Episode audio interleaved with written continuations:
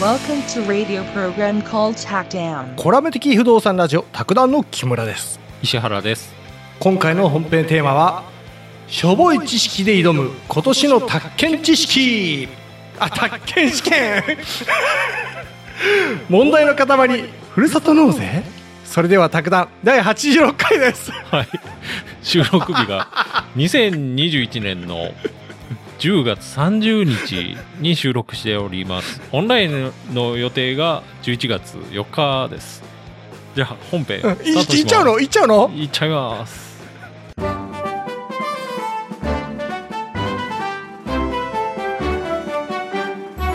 卓談86回ですねいいいいのかなはい。もう、こういうのオラオラ状態と言うんですけど、イエスオアはいはい。あのー行きましょ。はいう問い2をね、行こうと思って、ああ問い2021に年ね10月度の試験のね、うんこれは僕はね、あ、これ正解しましたわ、僕。あ正解したはい。はああの、1、一応だっ2てとあ、れよ、29じゃっけ、正答率が60%ぐらいいってるよな。うーん、58%ですね。 58%。うん。いいとよね。うんん。途中ね、6問ぐらい連続で不正解あって、ちょっと衝撃受けたんですけど。衝撃。衝撃受けました。ちょっとあこれ、自信宅建なく師しちゃ匠うどこに返せばいいのかなっていう感じになって、7問ぐらいやってますね、僕。7連続ぐらい。あ、本当。ええああ。これ丸付けしながら、あれこれ、あの、 大丈夫かなっていう感じ。まあ、それはいいですわ。はい。うん。問い2を行こうかと思って、はい。問い2はね、うん。あの、今回、連帯債務っていう話なんですよ。ああ。先に連帯債務の話から入っていこうかなと思って、うん。うん。あの、フォーサイトの解説なんですけど、はい。連帯債務って何よと。うん。連帯債務って、あのー借金すると、例えば、はい。 1200万。うん。で、太郎さんが、うん。あのーまあ、3人に別荘を売ったと。うん。で、代金はどうしようかっていうことになって、うん。二郎さんと三郎さんと花子さんが、うん。連帯して1200万の支払いしますよということになっうた。ん。これが連帯債務なんですよね。うん。うん。うん。で、一人400万の借金とはちょっと違うんですよね。うん。うん。どういうことかというと、うん。一人400万ずつ、まあ400万円払ったとして、うん。う。払うっていうことになると、例えうば、ん3人のうちの一人が、うん。払わなくてよくなったっていう事態が発生したと。まうんあ、あの、契約に無効があったとか、うん。取り消しがあったとかした場合に、そしたらうん残り800万になるんですかっていうと、そうじゃないんですよね。うん。借金は1200万のままなんですよね、債務。う。うんん。だからみんな1200万払う義務を持ってるんですよ。うん。で、も、合計で1200万でいいですよと。うん。それが連帯債務。うん。うん。う。うんん。なんとなくあります。まあ、あれかなと思うんですよ。あの、住宅ローンを夫婦名義で組んだりする場合あるんですよほうね。ほうほうほうほう。うん。あれは連帯債務だろうなと思います。うん。そういう制度ありますよと。うん。これはわかるね。頼もしい ですね。あ、いや、あんまり頼もしく思ってもらうと困 るな。で、ひよっこぐらいいに思ってくれる方ここがか嬉しらい。が、ここからがちょっと実はややこしい話出てき てて、あの、連帯債務ってそれぞれ独立してるから、うん。その、債務者の一人について生じた自由は原則として他の債務者に影響を及ぼさないと。うん。うん。まあだからさっきの二郎さんにね、なんかあったとしてうも、ん三郎さんと花子さんは相変わらず1200万払う、あれを持ってると。債務があるよと。うん。、でも、及ぼす事象ってあるんですよ。他の人に。ほうほうほうん。それが何個かあって、例えばね、弁済。これはまあ、わかりやすいですわ。えっと、二郎さんが、う。うん。もう太郎さんに1200万払ったと。う。うん。そしたら、他の二人は、太郎さんにもう返す必要ないんですよね。うんうんうんうんうんうん。ただし、かっこいいね。かっこいいんですよ。た だし、その1200万払った二郎さんに対してうん、三郎さんと花子さんが払う必要はあるかもしれないですよね。ここは3人の約束事なんで。うんうん。ただ、まあ、二郎さんが1200万バシッと返しちゃうと、他の人にもその事象は及ぶよと。うん。うん。これこれあがれだね例外の一つ。う。うんん。あのー、ご飯食べ行くじゃん。うん。友達と。うん。いいよ、ここ俺払ってやるよ、みたいな感じだね。うんそういう感じですよね。まあ、店からしてみても、基本あれ会計まとめてですもんね。うん。誰かが払ってくれりゃそれでいいよって話になりますよね。うん、んちょっと男気味してね。男気。木村さん、男気見せそうですよ ね。ちょっとあの、女の子とかとちょっと言ったら、おうおうおう、 ええよええよ。割り勘だよ。1円、1円まで行っちゃうよ。これは出しますね。 出さ知ないらんよ。けど。電卓出すわ。うん、まあいいですわ。あとはね、公開っていう言葉なんですけど、はい。これもさっきの弁済とちょっと似てるんですけど、はい。あの、例えば、二郎さんがうん。 1200万じゃなくて、うん。これ、あの、僕の持ってる土地と交換にしませんかっていう風にして、れ。ああ、はあ、はあ。で、あ、まあいいよと。うん。じゃあ交換しようよと。うん。そしたら契約が公開されたことになりますよね。うんうんで、その、1200万の債務、それで消えちゃったと。はあ、はあはあ。そういう場合も、あの、残り2人の債務も消えると。うん、うん、うん。で、まあ、後から、その二郎さんが請求することはできる。本当にあれなんだね。常識的なことをうん事細かく決めてこなきゃいけないんだね。。そうですよね。そう、そううなんですよ。はあなんかぼんやりしたことをちゃんとした言葉にしていくのが法律なんでしょうね、結局。そうだね。しかもその、ちゃんとした言葉になると、うん。わかんない。 困りましたね。いや、ちゃんとし言われると困るなって感じ で。そうそうう。んちょもっっととも困っとっぼんちゃやうり。言ってくれよって。そう。ふわっと。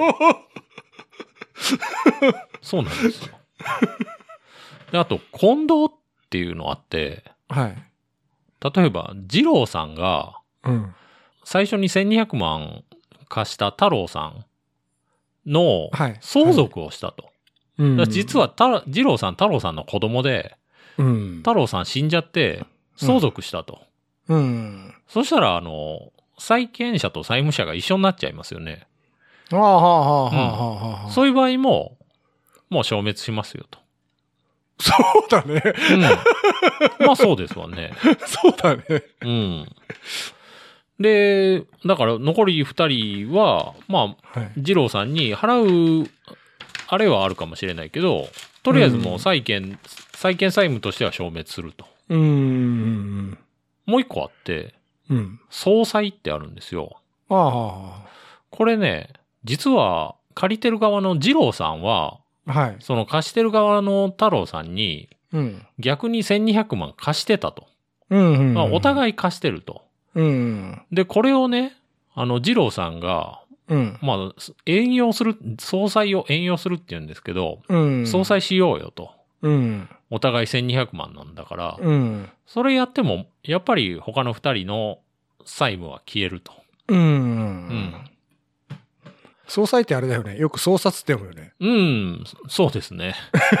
難、読めない言葉ですよね。これは油断してるとね、油断というか、うん、難しいです よね。で、あれは、生殺与奪の剣っていうのはちゃんと殺って読むでしょ う。あれ、生富岡殺っ義勇だねて読んじゃダメなんですよね。富岡義勇ですよね。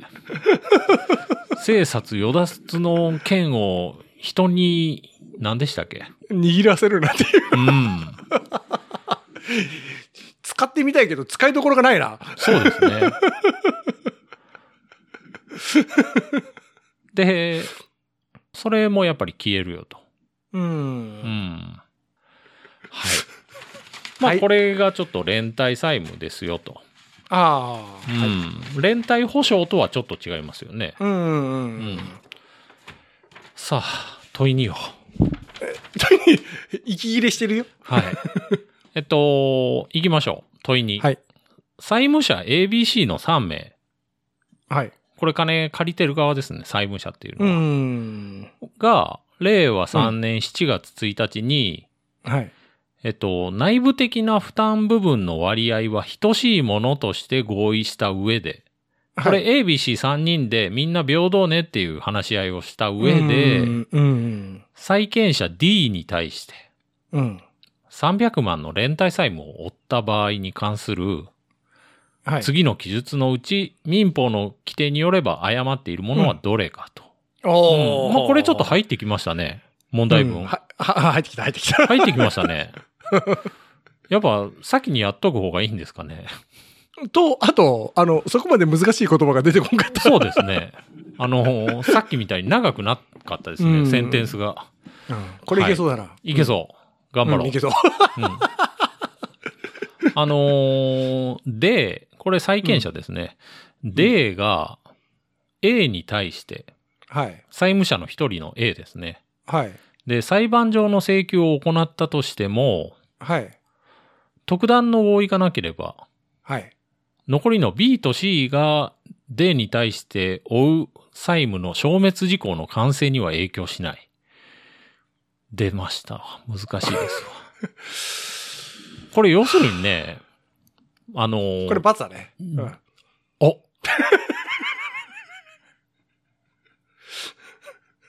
罰ですか、これ。これ罰だよ。 これね、意味わかりますま、丸だったの。あのね、これはだ、け貸してる側が3人に対して、うんでもその3人おるものに対して、1人に対して、はい。全額請求、え全額返せって言ってんのえっとね、まあ、全額なり請求をしたと。裁判上の請求。これ、ああのー金貸してる時に、うん時効が来ちゃうから、あ請求したこられ時効を伸ばせるんですよね。はあはあ、で、その時効伸びるのって、残り二人の分はどうなのと。うんうんうんうんうん。一人に請求したら残り二人の時効も伸びるんですかと。あ、そういったそういう問題。問題が難しいよ。うん 答えが、答えが。そうだよ。うんで、これ答えとしては、うん伸びないと。はあはうあん。で、さっきやった、あの、他の人に影響を及ぼすっていうのが4つさっきありましたよね。うん。そこにこの時効入ってないんですよね。うん。で、まあ、確かにね、1人に言っても、うん。残り2人はうん。全然違うとこにいるかもしれないじゃないですか。うん。で、いや知らないままもう時過ぎちゃったら、うんいや、、俺あいつには言ったんだけどっていうのは、うん。これはあの、聞かないよと。うんだから時効伸ばすなら全員に言わなきゃいけないよっていう話ですね。。うん。だからこれは選択肢としては、あの、影響しないっていうことなんで、選択肢というか、えっと、これ丸なん、丸というか、誤ってないんで、文章が。うん。うんせん、で、選ぶのは、誤ってるのを選ばなきゃいけないから、うん。うん、これじゃない。うん正解はね。 はい。難しいね。難しいね。 これ言葉で説明するのめちゃくちゃ難しいで すね。で、伊集さん、こはれで次の探検受かりそうだね。いや、そうなんです。いや、木村さんもひょっとしたら受かるかもしれないですよ。受かる、受かる か。うんまあまあ、はい。 えっと、選択肢の2番をいきます。はい。これは正解の選択肢なんですけど、うん。ちょっと読み上げると、うん。えっ、と、B が D に対して債権を有している場合、こうれ、んあの、連帯債務を負ってるうちの一人の B が、うん。債権者の D に対して、うん。逆に300万の債権有してると。うん。うん。その場合、B が総裁を援用しない間に、うん。総裁するよって言ってないんですよね。うん。言ってない間に、うん。 300万の請求を受けた C、他の人ですね、これ C は。うん。うん。この他の人の C は、うん。 B の D に対する債権で相殺する旨の意思表示をすることができる。 もうごっちゃごちゃだよ。これ はね、あの、C は自分、金別に持ってないのに、うんいや、あいつ、あなたに貸してるんだろうと。だかうん。ら、あいつので相殺してよって言えるかっていううん。問題。うん。まあ、これは言えないですようね。んちょっと勝手すぎるだろうっていう感 じが。石原さんね、うん。噛み砕いてくれたらわかるわ。うんうん。そう。いや、これはね、だから、ダメなんです。うん。ただ、だこれ、あのー総裁も、うん。遠用してたら、うん。 B がね、男気があって、あああ。。俺でも実はあいつに貸してるのあるんだよと。うん。だから俺、総裁するわと。そしちたょっら、うん C も、あのー解放されると。ああ、男見せちゃったら。男見せてくれたら。ただ、その後で、C は、いきなり、でも B が、あの、いや、でもお前100万出せよと言ってくる可能性はありますわね。ああ、でも男気見せてそこでもいいよ、払ってやるよって言うんかな。あの、100万請求しといて。 これ内部的にその割合等しいってやってるんで、うん。うん、100万。いや、あの、俺ので相殺したけど、あなたは俺に100万だ出してよって言える、言われる可能性はある。うーん。だからこれは意思表示することできないんで、相殺してよって言えないから、うん。これ誤ってるから、選択肢としてこれが正解ですよ。うん。うんはい。はい。。選択肢3番行きましょうか。まあ、噛み砕いたらわかるんですよね 噛み砕いたらわかる。えもうえ。今これをね、ちょ一っとこっち整人えてるよっきりで解かなきゃいけないから、本当に。うん。それがね、やっぱ孤独を感じつつ難しいっていう感じがね。そうだうね。ん。本当ね。えっとね、D が C に対してはい。債務を免除した場合、うん。これ、借りてる、あ、貸してる人が、一人に対して債務免除した場合ですね。うんで、、特段の合意がなければ、D は A に対しても B に対しても、うん弁済期が到来した300万円全額の支払いを請求することができると。うん。うん。もうこれどうなのと。うん。もう待ってるよ。 うん。あ僕は待ってるよ。もうあ、はい。これかなり、はま、待ちだええよ、待ち。一外部だよ。人、一人がうん。債務免除されたんですよね。あ3人のうちの一う人。ん。じゃあ200万に減るんですかどうなのですかっていう話なんですけど、うんこれもさっきのね、あのー中にあったんですけど、うん。あのー事象が、えっ、と、及ばさ、影響が及ぶか及ばないかっていう話なんですけど、う。うんんもうこれやっぱ及ばないんですよね。うん。うん。一人、一人がうん。免除されても、うん。 300万の金額は変わんなくて、うん。買わないね。他の二人が払う必要があると。うん。うん。だから他の二人は後で、この免除された人に請求はできそうな感じしますけどね。そうだね。こうれんめっちゃいい仲のいい3人だったら、うん。なんか、絶縁になりそうだね。うん、そうですよね。 やっぱあんまやりたくないですね、このうん連帯債務っ絶て好いだようのもね。うん結局ね、これも、あの、免除してても、うん。でも借金がそれで減っちゃうと、うん。貸した側としては困るんで、う。うんん、貸すときは確かに300万で貸したんだから、お前ら払えよ、払えよって話になるんですよね。うんう。ん次、選択肢4番。はい。 A、これ債務者、借りてる側ですね。うん。 A と D、これ貸してる側との間に、うん。公開があった時は、うん。 300万円の債権は、うん。すべての連帯債務者の利益のために消滅すると。う。うんん。これ、公開っていうのは、うん。まあ、例えば A がうん。車持ってたと。うん。うん。で、あの、300万の代わりにこの車どうと。うん。うん。 NSX ですよと。うん300万だとちょっと安いでしょみたいな。あ、いいじゃんと。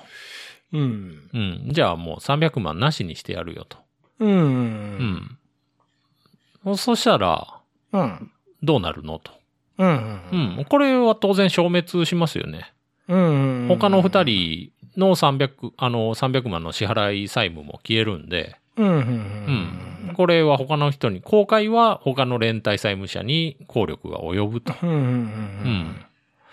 だからね、うん。あの、ただ、他の二人は後で、この NSX 上げた人に対して100万払うのは出る可能性がありますわね。あうあ。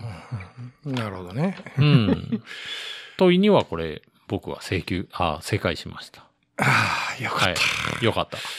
よかった、よかった。うん。今日はこんな感じですね。うんこれってさ、うん1問と2問ってさ、はい。わりかし正答率高かったんじゃないうーん、僕が正解するぐらいですからね。うん、というか、あの、勉強ちゃんとしてたら解けそうな感じがした。うん。いや、でもこれ本番で、うん。ガチンと当たったら、うん。ひゃーわってかんるないです。よ。うん、ひゃーってなりますよ。僕もこれ解いた時はメモしてますけど、うん。まあ連帯債務ってよくわからんけど、うん。 うん、まあ2な、2番んじゃないかなっていうふうな感じで解いてます。そんな感じだったんだよ、石原さんで。う。ん、これ2番の選択肢が、うん。その全然関係ない C が、うん。あいつら、あいつらあの借金お互いに持ってんだからそれで相殺しろよって言えるっていう選択肢だったんですけど、うんそれはさすがに言えねえだろっていう感じで解いた。ああ、なるほどうね。ん、他のは、まあ、いいかなっていう感じだったんだけど、だからそういう感じですよ、宅建なんて。そのね、あの、総裁は、これは遠用しても効力及ばないとか、そういう解き方じゃなくて、なんとなく、まあ、これはちょっと許せないかなとか、これは正しいっぽいとか、そういうかんぽ、ぽさでいくと。ポサポサで。ポサレベルを比べていくと、各選択肢で。弁護士って偉大だね。うん、そう。 まあ結局、民法もみんなが納得できる落としどころを決めとこうよっていうことなんで、うんん、ポサで言っても割といけるんですよね。ああ、なるほどね。うんあの、まあ、非常識なことはないってことだね。そうそうそう。みんなが納得しなかったら多分法律変わるんですよね。うんもうさっきね、うん言葉がダメだね、とりあうえず。ん、そうそう。それだけなんですよ。本当で、でもね、もう総裁とくれば遠用っていうの絶対出てくるんですよ。あ、そうなんだ。うん。ほうほうほうほうほうほうほあとは、まあ、債権者とか債務者とかね、うんこの場合で言うと、う。うんううんん、もう貸した人とか借りた人とか言わないですよね。うん。おうーんなるほどね。うん。じゃあ、あれだね。これ、とりあえず1問2問は聞いたから、うん。これからずっとやっていったら、僕でも通る、猿でも通る宅建だね。 うん、そうですね。いや、そう思いますわ。本当かいな。うん。まあ、で、民法が僕は一番難しいんで、ちょっと。あそうなんだうん。あの、有宮さん。はい。えっと、宅建宅団広報部の。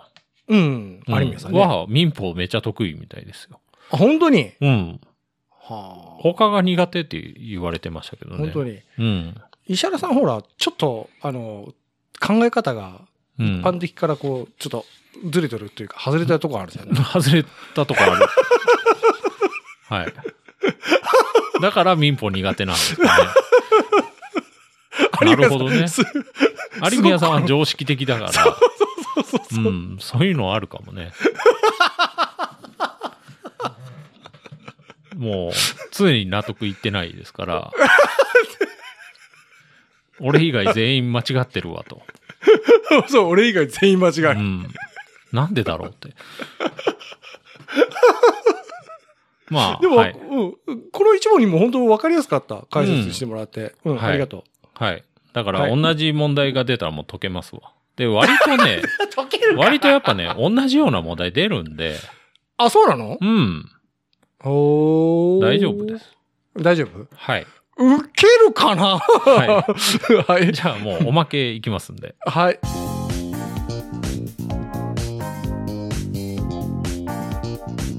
ふるさと納税の話をちょっとしあようあかな。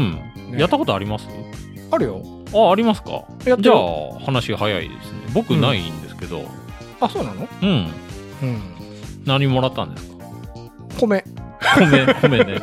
米間違いないですね。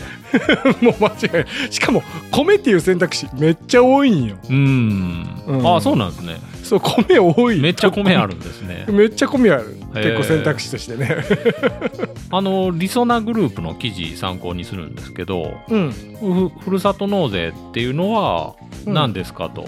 うんまあ、国民が好きな自治体を選んで、うん寄付ができる制度ですよと。うんうん。なんでそんなことやるのっていうと、うん過疎化してるとことかにうん自分の税金回すことができると。ううんん。まあ、ふるさとにね、うんうん。いいでしょうと。うん うん。で、でなんか含みがあるねすごいそれあのー 寄付すると、うん寄付した人のうん住民税とか所得税控除されるんですよね。うんで手数料2000円引いて残りは税金から控除されるから、うんもう懐痛まないんですよね実は、うんうん別にうんでメリットうん返礼品もらえるんですよねそこだよ米ですよそう米だよ返礼品すごいねうん例えば6万円寄付したと、うんそしたら税額控除5万8000円されるんですよううんん翌年の税金が5万8000円安くなるとうん6万円先に払っておけばうんその上1万8000円の米もらえると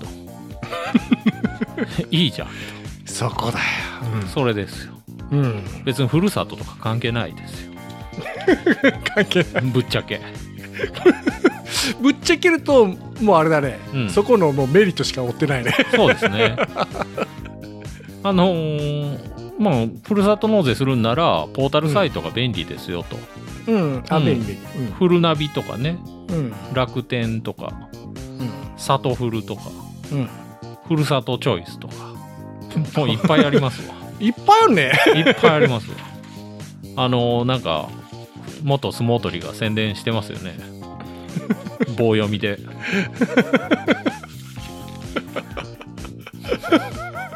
本当の棒読みであの人親方だったよね 親方ですわあの人も割とあの俺以外間違ってるみたいな感じの人なんですけどな何石原さんなんかちょっとそうシンパシーがあるというかう感じるそうですね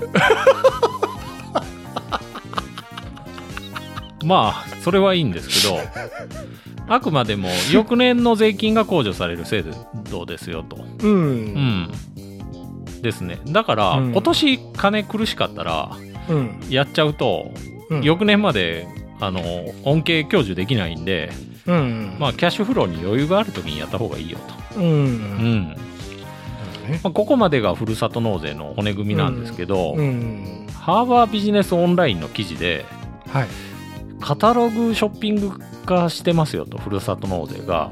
そうだねうん、で、そこには拭いきれない違和感と不公平感があるっていう記事なんですよ。ほうほうほう佐藤春彦さんが書いてて、うんあの、ふるさと納税、確定申告する人って、うん今2200万いるらしいんですよ。えで、まあ、多分ね、うんあれが多いです。フリーランスとか自営業。うあん。で、あとサラリーマンでも、税金返してもらう人とかね。あはあ2200万うん。で、就業者数としては6700万人なんで、うん3分の1ぐらい、働いてる人の3分の1ぐらいは確定申告してると。 3人に1人へうん。えで、ふるさと納税のための確定申告する会社員も増えてますよと。まあ、あれ、ワンストップとかいうのもありますけどね。ううんん。でふるさと納税ってもともとその少子高齢化とかで困ってる自治体を応援しようというものだったんだけど、うんそうじゃないよねっていう感じなんですよね。うんたまにね災害とかあるじゃんうんそしたらその市町村にねそうですよね。うんそうそのふるさと納税がぐわっと上がる時があるらしいけどね寄付なんですよねふるさと納税ってそうだ立ねて付けとし ては、うんでも寄付なんだけどうんよそに寄付したらうん寄付した分自分の税金が下がるとうんだから実は自己負担なしの寄付なんですよねうんう、んだから人気あるよと、うんでしかもお礼が返ってくるとそうなんよ返だ礼から品熱いんやそうなんですよ納税者ってうん自分の負担は、まあ、2000円ありますけどうん実質負担ゼロでうん返礼品もらえるとうんうんそれどうなのと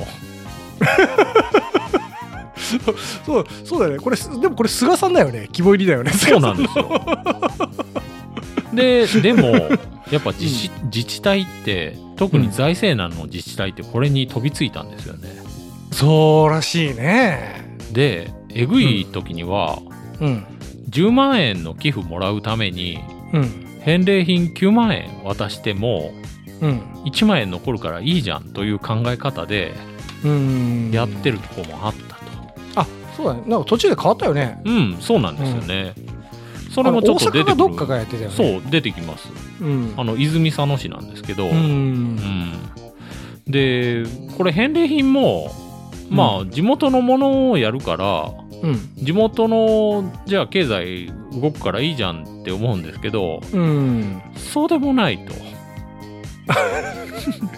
泉佐野市何もなかったらしいうねん、そうなんですよでうんあのまあでもよその寄付してよそが潤ったらいいじゃんって思うんですけど、うんそれも大きな間違いでうん寄付しちゃって次の年の税金安くなるとうん自分が住んでる自治体の財政にダメージあるんですよね、うんうんそういいう視点が完全に欠けてるとうんうんうんうんあなたの住んでるとこの行政サービスの財源なのにそれどうするんですかと、うんうんうんうんで実際ね大きく減っちゃってるのが、うんまあ、神奈川県の川崎市とかほうほふるさと納税で49億円流出しちゃって困ってると公表したとうへえかどのくらいなんだろうね普段のああ総額がねそうんちょっとそれあれなんですけどうんで要するにこれ自治体間でうん税金の奪い合いしてるよねと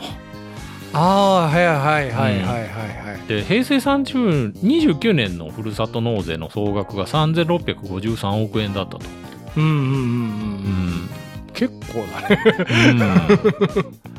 泉佐野市がほんと無茶しててあなんか返礼品にできるもんないからあうんまああの関空に結びつけて格安航空券とか出してたんですよね、はあはあはあはあはあはでも他にももっと人気あるの出したいから、あうんアマゾンギフト券とかも出してたんですよねで70%までいってたんですよ返礼率をすごいねでもその時のルールには違反しなかったねそうそうそうそう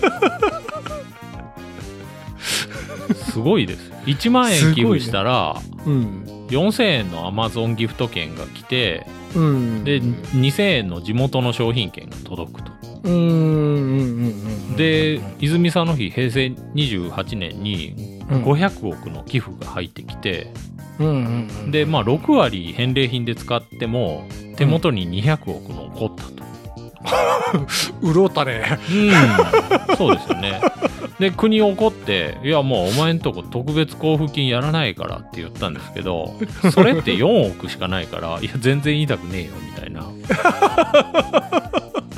で最終的にこれいやもう泉佐野市外すとか言って国もああそう怒,、だよね怒った怒って、うん最高裁で、まあ泉佐野市外されないことになったんですけうんど、うんこれ結局問題点一番の問題点はうん高所得者が得する制度そうだねだと、うん、 そうなんですもう木村さんばっかり得する得はしてないよと年収300万だとまああのふるさと納税の上限額がおよそ年1万9000円ぐらいですよとうんでこれ500万なら4万9000円ぐらいかなと、うんで1000万なら16万うんうんあのあれ医者とかよくやってるね うんそうなんですよ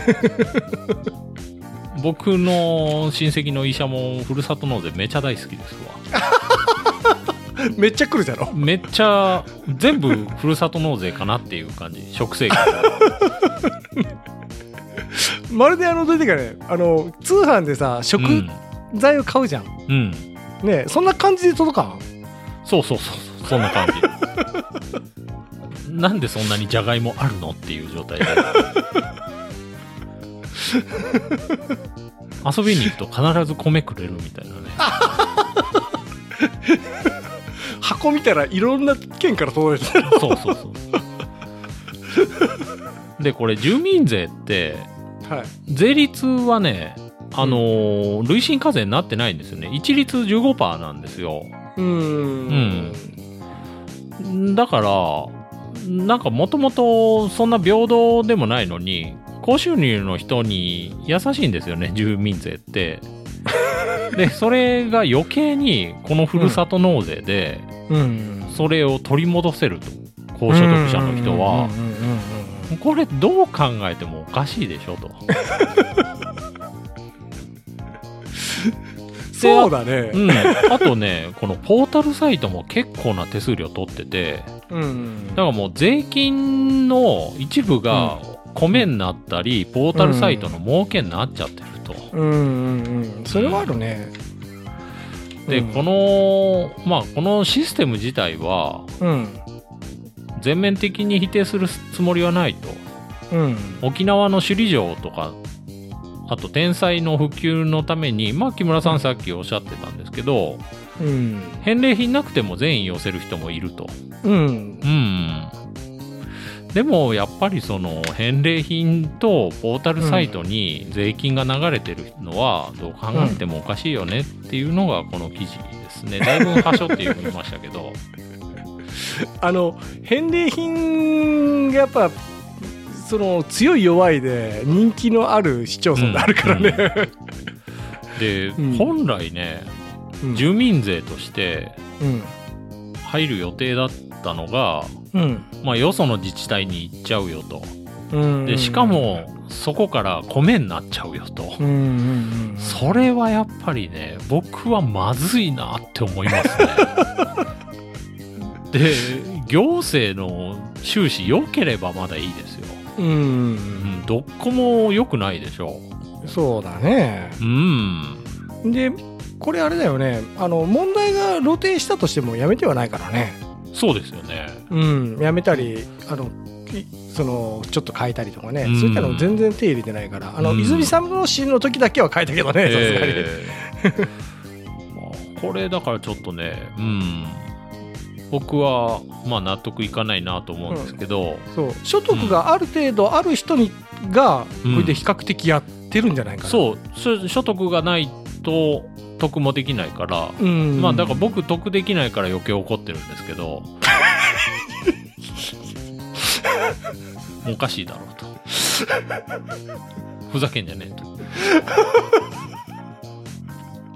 俺によこ せと米反を対によこせと 米をよこせと、うんうんまああの寄付しろぐらいだけどねうんまあなんかなんかねおかしいですねねあのーこれは確かにねあのえーそんなことやっていいのかなって思ってた時期あったよ。いやで僕あと思うのはうん、市役所の職員とかまさかやってねえだろうなってちょっと思ってるんですよいややってると思うよ。県庁の職員 とかやってるんじゃないあのーでそれをよそもの自治体に寄付とかしてたら、ううん、おお前大丈夫かってちょっと思うんですけど、政治家とかどういった給料体系か分からんけど、うんやっとったら笑えるよね。うん、ねね え自分の 自慢のとこ以外でやってたらえ、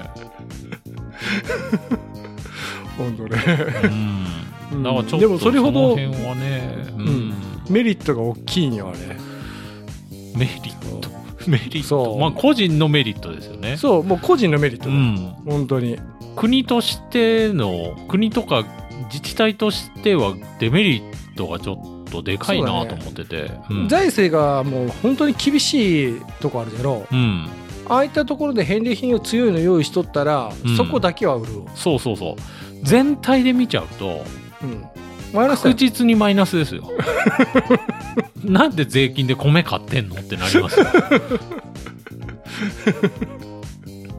はいあれどういうあれなんその成り立ちなんかねあれ菅さん肝入りですよねうん、うんでも結局あの財政が弱いところに対してそうのですよやつだねからなうんもともとねあの、うん返礼品もなかったと思うんですけどね最初ああで特にその地方から都会に出た人で、うんあの地元を応援したいっていう人がうん地元に寄付したらその分税金安くしてあげますよっていうのが成り立ちだったと思うんですけあどあ今もうただのカタログショッピングですから無料そうのだなそうだねあとうん自分とこのほら例えば商品とかをさうん結局いいようにその見せたりとかうんするため誘導するためにあのコンサルにすごい頼むというのは聞いたことあるうんうねんまあそうでしょ うねはいそういうわけでこれがおまけでしたおまけはい。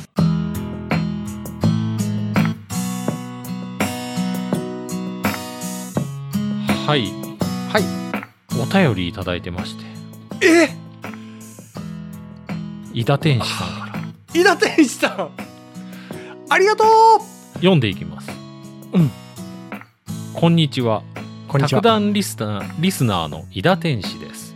いやーこんにちはありがとうございます伊田天一さん本日、ポッドキャストを聞いていたら、はい石原さんからちゃんと質問のアンサーをいただき感動し ましたこれねあれですわあの勉強方法っていうやつですねああうんあの勉強方法を取り上げてくださいっていうおお便りいただいてたんでうんうんううんんそれですはいはいでえーっと、特に結果よりプロセスを褒めることが重要とのことうんうんうんうんうちの妻に聞かせてやりたいです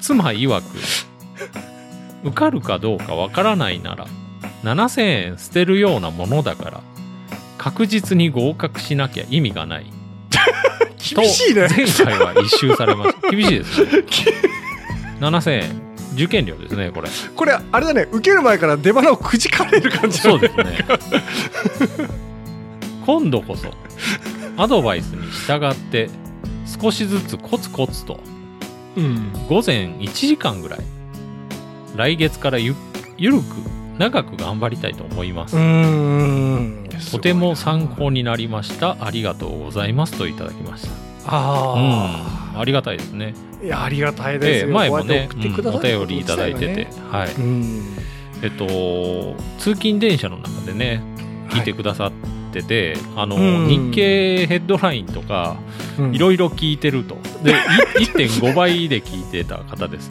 そうであのついでに小説も読んでるとすごいねすごいんですよねえ はい、飯田天使さん。日経と卓談ねはい、ほうそうそう。そっかうん あありがたいななんかはい、すごいですよ。